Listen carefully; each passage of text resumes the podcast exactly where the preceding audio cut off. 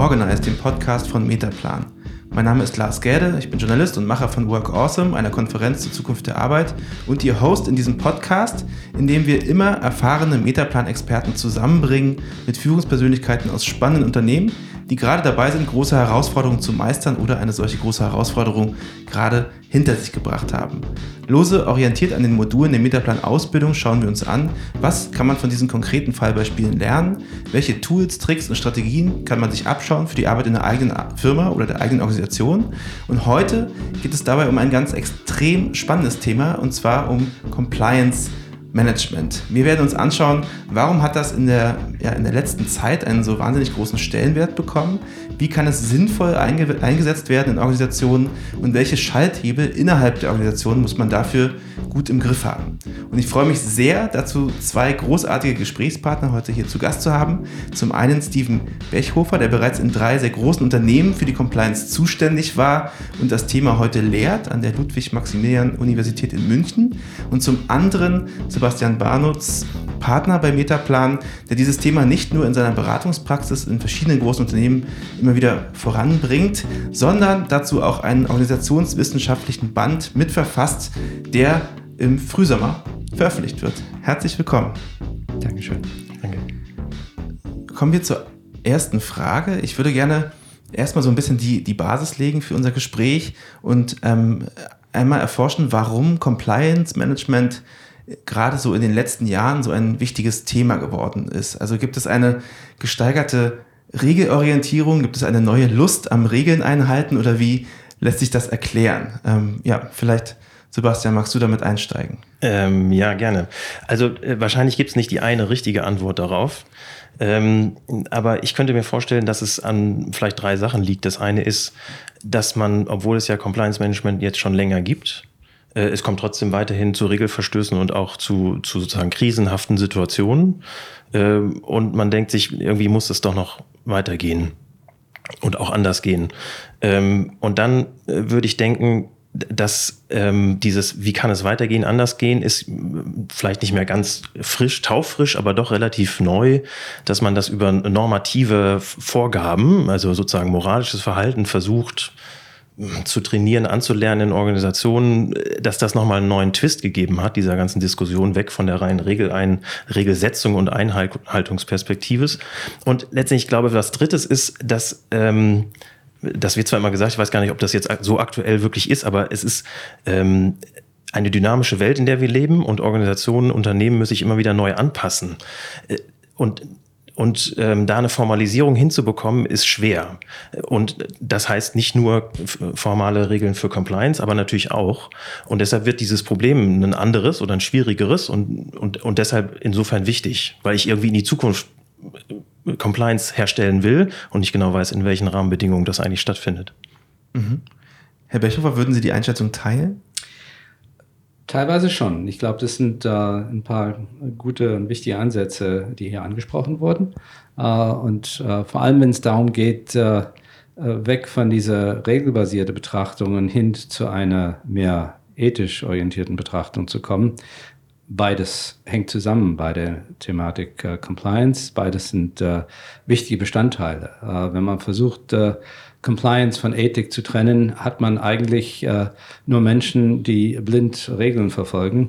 Äh, wenn man das aber zusammenbringt mit äh, den ethischen Werten eines Unternehmens und äh, äh, die sich auch in einer Gesellschaft in irgendeiner Form bewegt oder in mehreren Gesellschaften, bei multinationalen äh, Unternehmen, ähm, dann erkennt man, dass, dass eine gewisse Werthaltigkeit erzeugt wird. wenn die Dinge ähm, auch ernsthaft verfolgt wird, ähm, dann kommt man auch gar nicht zu der Fragestellung, ähm, äh, ob Compliance eine zu starke Regelorientierung heutzutage stattfindet, sondern es gehört im Prinzip zur normalen Vorgehensweise zu sagen, äh, was ist erlaubt, was ist nicht erlaubt, was äh, kann ich mir leisten, ähm, was gehört zu meinem ethischen äh, Werteverständnis und wie setze ich das am besten um. Mhm. Sebastian, wenn du nichts hinzufügen äh, möchtest, würde ich fragen, ob wir diesen Begriff tatsächlich vielleicht noch mal mit etwas mit Leben füllen können. Also was sind denn sonst so typische Fälle, in denen das Compliance Management in Unternehmen äh, aktiv wird. Also es gibt einerseits natürlich die, die äh, was, was gesetzlich geregelt ist. Da muss man gucken, wie weit betrifft uns das, weil wir äh, zum Beispiel ähm, was mit Müll zu tun haben oder sonst irgendwas. Insofern sind alle Regeln, die gesetzliche, wie geht man mit Müll um, wo und sonst was, das, das trifft natürlich dann, das ist, das ist einfach. Äh, dann gibt's äh, gibt's äh, klar Industriestandards, die man sich gesetzt hat, an denen man sich orientiert und die man auch einhalten will. Das kann eine Compliance-Konsequenz haben, dass man sagt, da müssen, darauf müssen wir achten. Also zum Beispiel als Chemiefabrikant dass man genau. bestimmte Dinge. Genau, oder in der Pharmaindustrie kennt man das auch ganz viel oder bei der Frage von Berichten von Nebenwirkungen von Medikamenten etc. Da gibt es also Standards, die man sich gesetzt hat, die sind nicht nur, aber auch natürlich gesetzlich ähm, dargelegt, aber eben auch industriell in der, in der Community sozusagen definiert. Und dann hat es auch was mit Risikoeinschätzung zu tun. Also, und das ist dann wiederum nicht ja beim Unternehmen. Die Frage von, ähm, was für ein Geschäft machen wir eigentlich, welche Risiken gehen wir ein und dann auch die Frage von, wo, wo kommen wir auch, weil wir, weil wir die und die Geschäftsziele haben, an welchen Teilen gehen wir Risiken ein, weil das heißt ja nicht, dass man in einer Grauzone arbeitet, aber zumindest mal sagen, wo kann potenziell was passieren, worauf wir dann besonderen Wert und Fokus legen müssten. Und dann würde man vermutlich auch dort gucken, dass man über Compliance genauer hinschaut. Mhm. Herr Bechofer, Sie haben ja nun schon in, in verschiedenen Unternehmen tatsächlich sich mit Compliance beschäftigt oder waren sogar dafür zuständig in, in leitender Funktion. Was sind denn vielleicht mal so ein paar Geschichten aus dem, aus dem, aus dem Feld da draußen, ähm, wo Sie sagen, da hat Compliance Management bewiesen, dass man das braucht? Ja, es gab einer, der gesagt hat, äh, wer glaubt, dass äh, Compliance äh, sehr teuer ist, sollte das versuchen, ohne auszukommen. Äh, da merkt man, wie teuer das wirklich werden könnte. Ähm, ist eine Investition und was ich erlebt habe, ähm, war vor allem in äh, Unternehmen, die noch gar keine Compliance-Organisation oder äh, Compliance-Kultur hatten, ähm, dass äh, sie äh, mit Schrecken äh, äh, aufgewacht sind und haben gemerkt, hoppla, gewisse Themen haben wir gar nicht beachtet in der Vergangenheit. Dazu kam es zu Missstände. diese Missstände können sein, ähm, dass Mitarbeiter im Ausland bestochen haben äh, äh, und geglaubt haben, das ist äh, zum Vorteil und zum Nutzen des Geschäftes gewesen. Ähm, und das sind Mitarbeiter, die, die nicht in die eigene Tasche gewirtschaftet haben, sondern geglaubt haben, sie mhm. tun was Gutes für das Unternehmen. Mhm. in Wirklichkeit haben sie einen Bärendienst für das Unternehmen letztlich erbracht. Und das kam dann sehr, sehr teuer für diese Mitarbeiter und für das Unternehmen als solche. Es gibt aber auch andere Fälle, äh, wo man sagt, ähm, äh, dass Compliance äh, insofern auch etwas äh, gebracht hat für, die, für das Unternehmen, für die Unternehmenskultur, äh, weil Mitarbeiter, die äh, wissen, dass ihre Führungskräfte sich an Gesetz und Ordnung, aber nicht nur an Gesetz und Ordnung, sondern an ethischen Regeln halten werden, ähm, eine gewisse Identifikation, eine gewisse Motivation auch äh, gespürt haben, für ein Unternehmen zu arbeiten, das sich äh, solche Regeln gibt und äh, sich auch danach verhält. Gerade diese Frage, ähm, wie verhält sich meine Führungskraft im Verhältnis zu mir, ist eine wichtige Frage, die jeder Mitarbeiter irgendwann mal stellt. und wenn er feststellt, hey, hier werden nicht nur nach den Regeln äh, gehandelt, sondern wird auch fair und äh, ordentlich gearbeitet, ähm, sagt man, ähm, ja, ich gehe gerne äh, dann zur Arbeit und kann mich mit meiner äh, Arbeitsstelle und mit dem Umfeld, äh, mit dem ich was zu tun habe, identifizieren. Umgekehrt in Unternehmen, äh, wo man sagt, hey, hier wurde falsch gehandelt, hier wurde betrogen, hier wurden Kunden betrogen, auch das ähm, gab es in, in, in meiner Verantwortung ähm, äh, dass ich solche Fälle beobachtet und dann auch aufarbeiten musste. Ähm, wenn es solche Fälle gibt, dann wandern sich äh, äh, die Mitarbeiter ab äh, von ihren eigentlichen äh, Aufgaben, dann äh, identifizieren sie sich, dann gibt es Minderleistung, dann gibt es Fehler in der Qualität und das sieht man. Mhm. Compliance Management und eine ordentliche Umsetzung geht ein, eigentlich einher mit einem Qualitätsmanagement und mit der Identifikation der Mitarbeiter. Und äh, das Umgekehrte führt eben dazu, ähm, dass äh, auf der ganzen Linie häufig äh, äh Dinge wegbrechen, äh, die als Fundament für ein Unternehmen stehen. Mhm. Sebastian, wo, worin liegen denn vielleicht die wichtigsten Spannungsfelder, wenn man äh, Compliance Management in einer Organisation sinnvoll mhm. ausgestalten will? Also worauf kommt es da an, dass das gut funktioniert, dass die Compliance ähm, sozusagen gut ins Unternehmen hineinwirken mhm. kann? Also ja. was, was braucht das vielleicht? Ja, wir haben ja gerade gehört, das, das hörte sich ja sehr konfliktarm an. Hm? Also die Beschreibung, die Sie jetzt gemacht haben, das ist ja dann im Einzelfall, ähm, ist das vermutlich gar nicht konfliktfrei.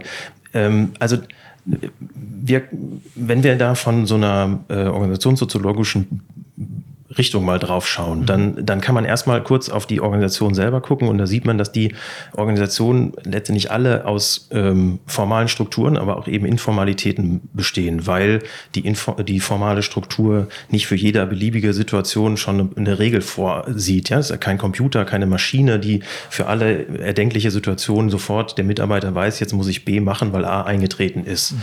Ähm, und insofern und die formale Struktur sind Berichtslinien, alles, genau. was sozusagen als Regel festgeschrieben ist, alles, mhm. woran man sich zu halten hat, wenn man Mitglied der Organisation bleiben will und nicht äh, Sanktionen äh, sozusagen befürchten möchte. Genau, also okay. dass das sozusagen für alle sichtbar äh, öffentlich in dieser Organisation entschieden wurde, so arbeiten wir hier. Mhm. Das sind Strategien zum Beispiel etc. pp.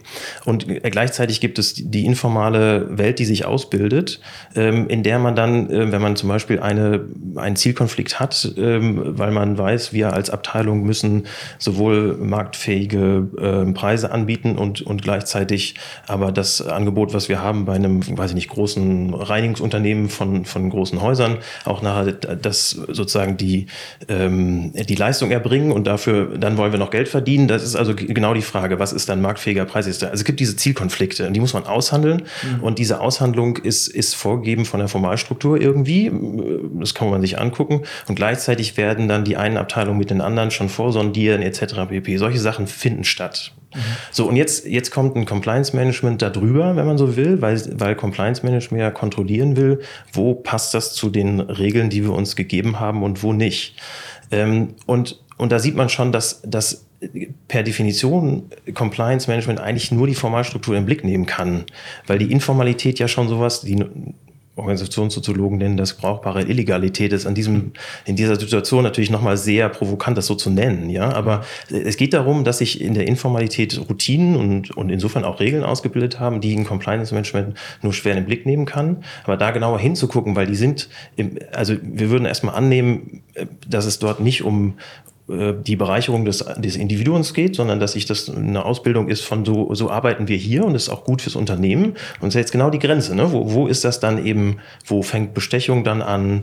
Äh, wo, wo ist es ein Betrug von den, äh, vom Kunden? Das, das ist nicht einfach. Mhm. Und, ähm, und jetzt kann man äh, sagen, okay, wichtiger ist, dass die Kunden nicht betrogen werden. Also haben wir eine starke, machtvolle Compliance-Abteilung, die da drüber fährt. Und dann kann es aber durchaus sein, dass durch dieses, durch, durch das Verregeln, ähm, äh, die, auch die Informalität, das, was sich gut ausgebildet hat und auch wirklich im, im Interesse des Unternehmens war, also intentional und positiv fürs Unternehmen und gar nicht in Gefahr bestand, irgendwelche tatsächlichen Gesetze oder sowas zu brechen, mhm. davon auch äh, erschwert wird, weggewischt wird und dann, dann hat das einen Effekt auf die Arbeitsweise des Unternehmens insgesamt. Und ich glaube, dass dieser Aspekt äh, häufig unterbelichtet ist bei der Frage von welcher, welche Regeln geben wir uns denn jetzt, um ein gutes Compliance-Management hinzubekommen. Mhm. Ich muss an der Stelle ein bisschen widersprechen ja, sehr gerne. Äh, aus der Praxis, auch äh, äh bei allem äh, Respekt für die äh, Erkennung der verschiedenen Ebenen, äh, auch die informelle Ebenen und, und es ist wichtig, dass auch zu bewerten. Aber Compliance ist nicht etwas oder sollte nicht etwas sein, was man drüber legt. Es sollte Teil der Prozesse sein, die man Tag für Tag ähm, ja, anwendet, äh, nützt äh, und entsprechend in die Arbeit integriert und in die Arbeit, die man eigentlich hat, integriert. Wenn es etwas ist, was oben drüber gelegt wird, wenn man sagt, da ist eine Compliance-Abteilung dafür verantwortlich, dann wird es auch nichts. Das sind nicht die Suprapolizisten im Konzern, das sind diejenigen, die eigentlich verhelfen sollen, die Regeln zu ergründen und dafür Sorge zu tragen, dass jeder diese Regeln entsprechend verinnerlicht und in der täglichen Arbeit auch anwenden kann. Die haben zusätzlich die Aufgaben, natürlich diese Systeme zu monitoren. Mhm. Und Key Performance Indicator oder Indikatoren aufzubauen, wo man feststellen kann, wird es eingehalten, wird es nicht eingehalten, ähm, Audits durchzuführen, Mitarbeiter zu schulen, kontinuierliche Verbesserungen zu fordern und ähnlichem.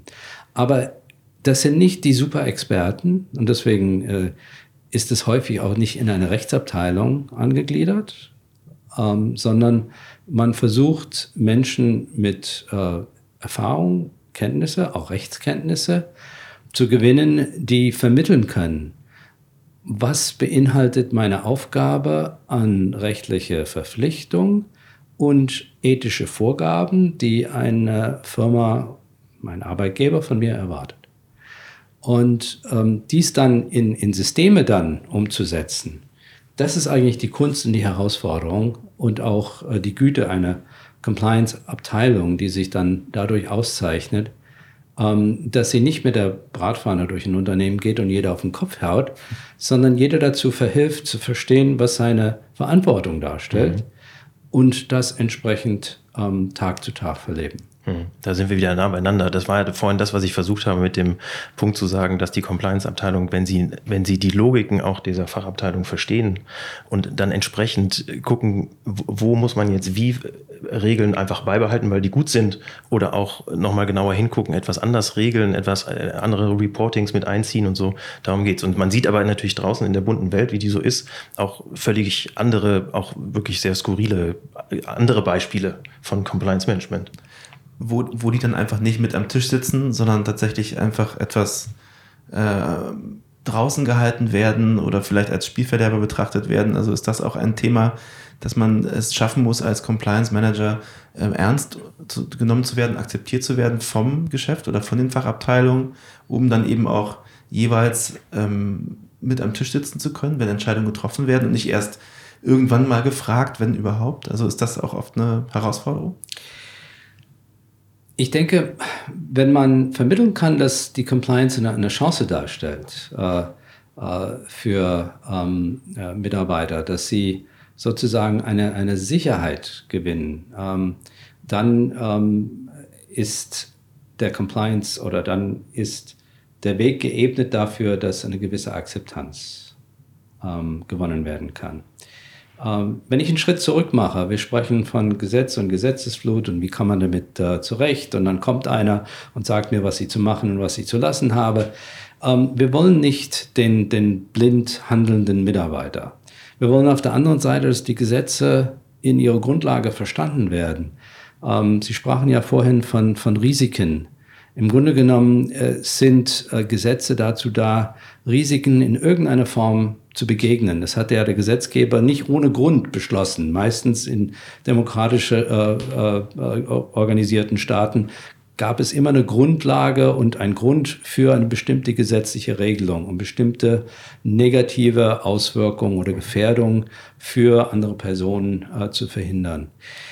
Das zu vermitteln äh, und das dann so zu vermitteln, dass die Mitarbeiter das verstehen, verinnerlichen, akzeptieren, dass das zu einer Gesellschaftsordnung äh, gehört, ähm, ist im Prinzip auch eine Aufgabe, ich sag mal, die man mit der Muttermilch teilweise mitbekommt in der Familie. Man weiß, was ist, was gehört sich, was gehört sich nicht. In einer technisierten Welt ähm, ist zum Beispiel die Einladung von einem äh, äh, Vertreter von einem Krankenhaus ähm, hierzulande äh, etwas, was man akzeptiert. Ich kann den einladen, ähm, wenn es ein Geschäft zu essen ist, wunderbar. Wenn ich nach China gehe und ich weiß, es ist ein staatlich äh, äh, gelenktes und ein staatliches Eigentum stehendes Unternehmen, dann habe ich einen Staatsbeamten eingeladen und das ist womöglich verboten in China. Mhm. Ich muss begreifen, was das ähm, für einen Unterschied darstellt. Ich muss verstehen, ähm, dass die gleiche Handlung in einem anderen Staat ähm, eine gesetzliche Übertretung darstellen könnte. Mhm. Und deswegen äh, gilt es auch hier zu ergründen, ähm, wie steht es eigentlich äh, mit der Compliance? Und wenn ich den Mitarbeitern das klar mache, dann akzeptieren sie das nicht nur, dann sagen sie, ah, ich fühle mich eigentlich besser und kann meine Tätigkeit jetzt so ausführen, dass ich weiß, wo die Grenzen sind, wo die Zäune sind, die ich eigentlich beachten muss. Mhm. Ja, und ich meine, wir sind ja jetzt bei der, bei der Frage von Regelsetzung und Vermittlung. Mhm. Und wenn das jetzt einmal passiert ist, ja, man hat jetzt, weiß jetzt, wie man sich in China und, und in, in Deutschland sozusagen bei ihrem Beispiel bleibend verhält, ähm, dann dann fängt ja die Organisation, arbeitet dann weiter, hat gesagt, okay, habe ich verstanden. Und dann gibt es ja Momente, wo, wo man an, an diese Regel stößt und denkt, das passt jetzt aber irgendwie nicht, aus welchen Gründen auch immer. Und ich glaube, das ist noch der andere, der nächste Punkt, bei der Frage von nicht nur Regelsetzung und Überwachung, sondern auch, wenn ich einen Regelverstoß und sei es auch erstmal ein potenzieller oder auch schon einen tatsächlichen erkannt habe, ähm, wie man dann damit umgeht.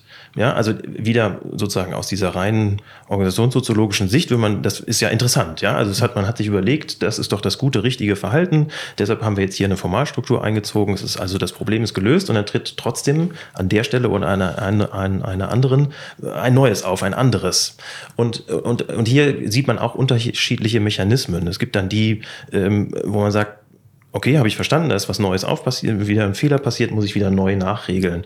Und, äh, und da würde man, würden wir immer wieder sagen, es, äh, also es gibt mit Sicherheit, das hat dann was mit Risikoabwägungen zu tun, auch Momente, wo man sagt, also einerseits muss man darüber reden können, dass man sagt, hier ist, funktioniert was nicht, hier habe ich eine Zielsetzung, eine Vorgabe, die kann ich nicht erfüllen, ohne an diese und die dritte äh, Regel zu stoßen. Wie machen wir das? Wie gehen wir damit um? Ähm, das ist aber voraussetzungsvoll. Dafür braucht es einen behutsamen Diskurs, dass man das machen kann. Ähm, und und das andere ist dann, wo, wo kann ich auch sowas machen, wie, dass ich sage, da, da kenne ich den Fehler, ich weiß, dass der auftritt, ich weiß, unter welchen Bedingungen der vermutlich wahrscheinlicher ist. Äh, und der ist vom Risiko her so zu bewerten, dass es nicht dramatisch ist. Das ist jetzt alles sehr generisch gesprochen, muss man sich eben in Einzelfall angucken. Und dann lassen wir es lieber so, weil wir wissen, wenn wir es hier an einer Stelle verändern, tritt an einer anderen Stelle ein neuer Fehler auf, den wir noch gar nicht kennen. Und das sind so unterschiedliche Perspektiven, die man, die man einnehmen so, kann bei der Frage von, wie organisiere ich denn jetzt eigentlich das Compliance Management? Wie gehen Sie mit potenziellen Fehlern um und wird sofort nachgeregelt oder, oder wie, wie macht man das? Mhm. Gibt es die Gefahr, dass man auch zu viel regelt, dass der Griff zu eng wird oder die, die, das Verständnis von dem, was richtig ist, nicht, nicht weit genug mhm. gefasst ist, sodass dann im Grunde genommen sowas wie vielleicht Innovation oder neue Ideen da keinen Raum mehr haben? Mhm. Also die erste einfache Antwort ist ja. die, die nächste, genau, die nächste kompliziertere ist, ähm, wenn man sich in dem Bereich sind wir viel unter, unterwegs, äh, die Pharmaindustrie anguckt, dann haben die, gibt es da eine Regel, dass man über, über Nebenwirkungen von Medikamenten berichten muss. Mhm. So, und und jetzt gibt es da, äh, da draußen diese unterschiedlichen großen Pharmakonzerne, die da völlig unterschiedlich drauf reagieren. Ja, also wie, wie detailliert gibt es jetzt Programme innerhalb der Organisation, Formalprogramme, die sicherstellen sollen, dass das getan wird. Und da gibt es welche, da fällt das quasi gar nicht auf, dass es sowas gibt. Man weiß es aber. Mhm. Das, was ich jetzt auf deine Frage, wo ich mehr darauf eingehen will, äh, sind Unternehmen, die das bis ins Detail geregelt haben. Ja? Dass, dass man, die es gibt durchregeln. So. Genau, es gibt, äh, gibt eine Online-Plattform intern, also Intranet, auf der man wöchentlich eintragen muss, mit wie vielen Ärzten man geredet hat und ob es dabei zu äh, Meldungen äh, gab, ob die denn zeitgemäß berichtet wurden, etc. pp. Äh, und das führt dann dazu, dass wenn man sich nicht an diese Rhythmik hält, dass man jeden Montag sich einloggt, Dienstag ist auch noch okay, Mittwoch schon nicht mehr, äh, dann führt das jeweils zu einem Compliance-Issue. Ja? Also und, und in der, ich kann in der Vorwoche überhaupt mit niemandem geredet haben. Und das führt dazu, dass man sagt, also ähm, das hat so eine gewisse, so einen gewissen Irrsinn, auch für die Abteilung, die das ausfüllen müssen. Und da würde ich sagen, dass im Zweifelsfall hat das mit der eigentlichen Norm, die eingehalten werden sollte, nichts mehr zu tun. Es ist sogar die Frage, ob die Norm besser eingehalten wird aufgrund dieser Regeln. Das ist so ein bisschen die Frage, äh, führt mehr Compliance-Regeln jetzt in diesem Sinne eigentlich zu mehr Compliance äh, oder eher zu Bürokratie? Da würde ich sagen, da ist man deutlich auf der bürokratischen Seite und, und, äh, und, und hat äh, dann auch letztendlich das Ziel ja von Compliance-Management so ein bisschen unterminiert, weil, weil es dann eben doch die Leute auf den Fluren gibt, die sich denken, ja, ja, das ist halt, die, die sind ja wild geworden. Ne? Was hat es mit uns zu tun? Das ist, das ist keine gute Situation. Also insofern gibt es empirische Beispiele noch und nöcher, wo es deutlich zu viel war okay. oder ist. Also, das ist aber eine andere Diskussion als ähm, wie gestalte ich ein Compliance Management. Mhm.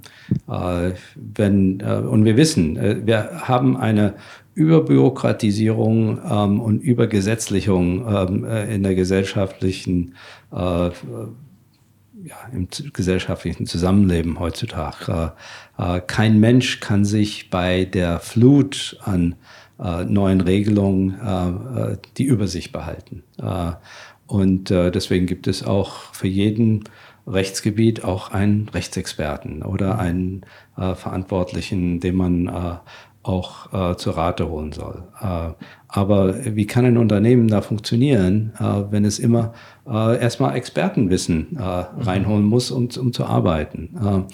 Es ist wichtig, dass die Regeln äh, überschaubar äh, und äh, gut anwendbar sind, aber das ist auch die, die Aufgabe eines Compliance-Verantwortlichen, die Dinge so zu filtern und einen Zaun um die Zäune zu bauen. Äh, äh, der Zaun äh, des Gesetzes, der sagt bis hierhin und nicht weiter.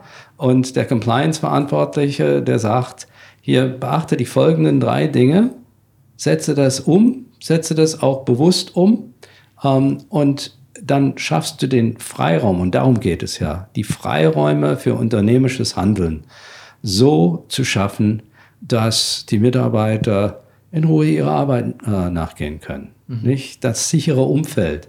Und das ist eigentlich der Mehrwert eines Compliance Management Systems, wenn man es geschafft hat.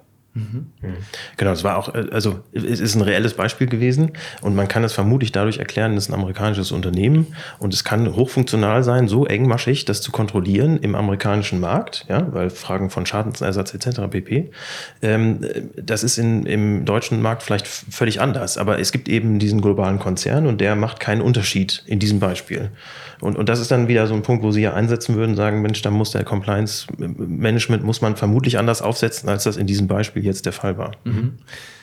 Ähm, welche Rolle spielen denn also jenseits der gesetzlichen Regelung äh, so etwas wie Unternehmenswerte, die man sich selbst gegeben hat? Ich denke, ähm, wenn Sie die Frage an mich richten, mhm. ähm, äh, Compliance kann unterstützen, diese Wertediskussion zu führen, sollte aber nicht derjenige sein, der auch festlegt, was sind die Unternehmenswerte. Mhm. Ähm, Im Grunde genommen muss das äh, von, der, von der Führung von den äh, Vorständen, vom Aufsichtsrat äh, eines Unternehmens eigentlich festgelegt werden. In einer offenen Diskussion. was ist uns wichtig?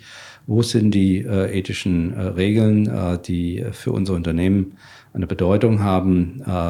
und wie sollen sie auch gelebt werden? Ähm, es gibt ethischen Regeln, ähm, die von vielen als äh, im Widerspruch stehend äh, zu dem, was eigentlich ein Unternehmen darstellen soll, nämlich äh, kapitalbildend und ausschließlich dem Gewinn des äh, äh, Aktionärs äh, zugeordnet. Ähm, und da muss man eben die kritische Fragestellung, was will unser Aktionär ähm, und was wollen wir als Unternehmen gesellschaftlich dann auch mit beitragen und mitgestalten. das sind Grundfragen, die sich jedes Unternehmen selber stellen muss. Compliance-Funktion kann die Antworten darauf nicht geben. Aber wenn die Antworten mal gefunden sind, kann sie natürlich auch helfen und muss sie auch helfen, diese entsprechend dann, dann umzusetzen. Mhm. Ja, was ich bei, der, bei dieser ethischen, also bei der Diskussion der Rolle der Ethik in Unternehmen äh, spannend finde, ist, ähm, wir, wir fassen das unter normatives Management. Und ich glaube, dass die Orientierung, so wie Sie das beschrieben haben, ähm, dafür ist das hochfunktional, dass man sagt, es gibt so sehr, sehr grobe äh, Orientierungspunkte. Vielleicht noch nicht mal Leitplanken, aber zumindest Orientierungspunkte. Und, aber es gibt eben auch diese Momente, wo das, ähm, wo die Ethik überladen wird, weil man davon ausgeht, daraus äh, leitet sich auch für die, für die Mitarbeiter direkt Handeln ab. Da kann man sozusagen eins zu eins wissen dann in der Konfliktfallsituation, aha, ich habe ja die Ethik, das äh, sozusagen, ich vereinfache jetzt, habe ja verstanden, was ich machen soll und insofern kann ich das gleich übertragen. Das ist häufig nicht der Fall, sondern es ist eher so, dass das, äh, dass eben auf dem konkreten Hand, äh, Handlungsniveau deutlich wird, ist das jetzt wirklich innerhalb der Norm, die mir irgendwie da vorgegeben wurde, also dieser ethischen Vorgabe, oder meines, meiner, äh, im, im, Sinne meiner Zielerreichung muss ich das tun und steht das im, Wider, im Widerspruch? Und was jetzt sozusagen das Perfide daran eigentlich ist, die Diskussion müsste man mal führen, nämlich zu gucken, wenn, wenn ich doch davon ausgehe, dass ich das Compliance über Ethik sozusagen als Überbau gut funktioniert, an welcher Stelle macht es das eher schwer oder sogar unmöglich, ähm, über potenzielle Regelverstöße oder tatsächlich jetzt zu sprechen, um zu sagen, wie gehen wir eigentlich damit um. Da, da gibt es auch Beispiele dafür. Ein Kollege ähm, äh, hat es mal sozusagen, es führt zur Heuchelei, sozusagen sehr provokant. Mhm. Aber, aber im Sinne von, ich, ich weiß, dass diese, dieser ethische Überbau äh, für mein Unternehmen so wichtig ist. Da kann ich doch jetzt gar nicht äh, Fehlverhalten in dem Sinne, in diesem formalen Sinne, kann ich ansprechen, obwohl ich, obwohl ich wir da eigentlich drüber reden müssten, weil wir laufen hier vor Zielkonflikte und so können wir nicht weiterarbeiten, weil und etc. Das muss man sich dann angucken. Aber so, und das finde ich das Spannende. Ja, also wenn ein mhm. Compliance darauf nicht basiert, aber das mitnutzt, macht es, ist die Hoffnung ja eine Orientierung zu liefern, aber führt die wirklich dazu, dass es, dass es Orientierung liefert? Das ist die erste Frage. Und zweitens, wenn es denn zu Regelverstößen kommt, verhindert das nicht eigentlich das Thematisieren oder macht es zumindest schwieriger? Es muss natürlich alles von einer Kultur begleitet werden, die, äh, ich sage mal, Offenheit äh, und äh, kritische äh, Fragen ähm, äh, standhalten kann. Nicht? Also, ähm, wer nicht bereit ist, über solche Themen zu diskutieren, zu sagen, äh, ja, warum soll ich nicht jemand in die Oper mit einladen dürfen? was schadet es da eigentlich dem Unternehmen? mit wem diskutiere ich diese Fragen? Dafür ist auch eine Compliance eigentlich da, diese, diese Dinge auch mit aufzufangen, aufzugreifen und dann auch den Diskurs innerhalb des Unternehmens voranzubringen. Mhm. Nicht? Äh, aber es müssen auch, ähm, es gehören immer zwei, zwei Seiten dazu. Äh, äh, wie gesagt, Unternehmensleitung muss ähm, auch so einen Diskurs, Diskurs fordern können. Mhm. Absolut. Mhm. Und da muss die Bereitschaft auch dafür vorhanden sein. Mhm. Letzte Frage. Wo, wo wird sich die Rolle der Compliance in Zukunft hin entwickeln? Ich würde mir wünschen, dass ähm, sich jede Compliance-Abteilung auflöst, ähm, dass äh, jeder Compliance-Verantwortliche darauf hinarbeitet, ähm, dass die Mitarbeiter ihre Verantwortung kennen und dass entsprechend äh, den äh, Prozessen, die man etabliert hat, auch leben kann. Ähm, äh, auf der anderen Seite weiß ich, äh, wir leben in einer ganz anderen Welt. Ähm, äh, die Welt ist nicht nur von Unsicherheiten geprägt, sondern immer mehr Regeln ähm, und äh, dass der vernünftige Umgang mit diesen Regeln äh, tut an der Stelle häufig äh, äh Not. Äh, wir neigen als Deutsche, das Kind mit dem Badewasser immer auszuschütten und äh, man hat es eigentlich gesehen nach dem großen Siemens-Komplex. da wurden hunderte von Anwälte eingestellt, alle Regeln, alle Verträge auf den Kopf gestellt, neue Regeln haben Einzug gefunden.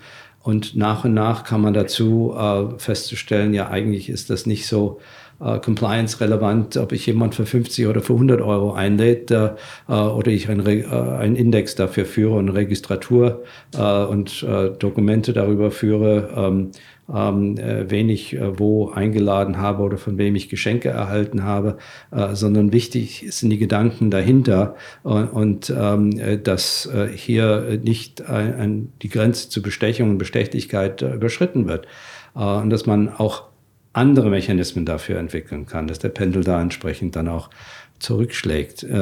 Entsprechend hoffe ich, dass die Compliance ähm, sich so etabliert, dass wir von dem Management ähm, und von dem Coaching-Gedanken äh, mehr Gebrauch macht, äh, sprich Mitarbeiter, Führungskräfte dazu verhilft zu verstehen, äh, wo sind die Grenzen, wo sind die Themen, die ich wahrnehmen soll, wie kann ich sie praktischerweise wahrnehmen in einer Art und Weise, dass ich ähm, mein unternehmerisches Freiraum weiterentwickeln kann? Ähm, und äh, wie kann ich sicherstellen, dass ich diese Dinge gut monitore, im Blick habe und dann auch verbessere, wenn es äh, die Möglichkeit zur Prozessverbesserung gibt. Mhm. Also ich finde, das, äh, bei dem ersten Punkt sieht man mindestens in, in einigen Branchen, dass das, dass das ja stattfindet. Das ist ja so eine Änderung von, von den Konditionalprogrammen, wenn dann hart kodiert, so und so viel Euro darfst du annehmen, das dann nicht mehr, hin zu eher Zweckprogrammen. Was, ist, was gibt eher eine Grundorientierung? Was sind Leitplanken, die orientieren sollen, aber eben nicht so sehr auf der normativen Ebene, schon etwas detaillierter, genauer, aber eben nicht in einer Form von wenn dann. Und ähm, da wieder nochmal eine Referenz zur, zur Pharmaindustrie, wo man das sieht. Und da, da ist so ein bisschen, es gibt äh, Firmen, das eine das Beispiel vorhin war vielleicht ein Unternehmen, was noch nicht so weit in diese Richtung weg von dem Konditional hin zum Zweckprogramm in, im Sinne von Compliance Management gegangen ist. Es gibt andere, die da schon viel weiter sind in dem Sinne.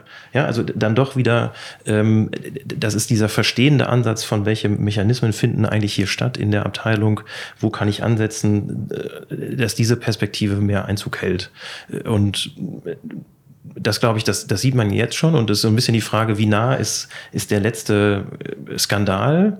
Ähm, und da habe ich das Gefühl, dass sozusagen, wenn der passiert ist und auch nicht in, in dem Unternehmen, wo es passiert ist, sowieso, aber, aber vielleicht auch in der Branche, dass es dann erstmal nochmal wieder so zurück, so ein, so ein Schreckmoment gibt, zurück zu diesem sehr hart kodierten, ähm, und, und dann lässt man dann irgendwann wieder locker. Auch das hat eine Funktionalität, über die können wir jetzt nicht mehr reden, aber das, das finde ich, das ist, das ist schon der Eindruck, dass man eben wieder stärker zu dem übergeht, eher, eher Leitplanken zu setzen, die, die aber konkret genug sind, um, um irgendwie eine Orientierung wirklich zu, zu geben.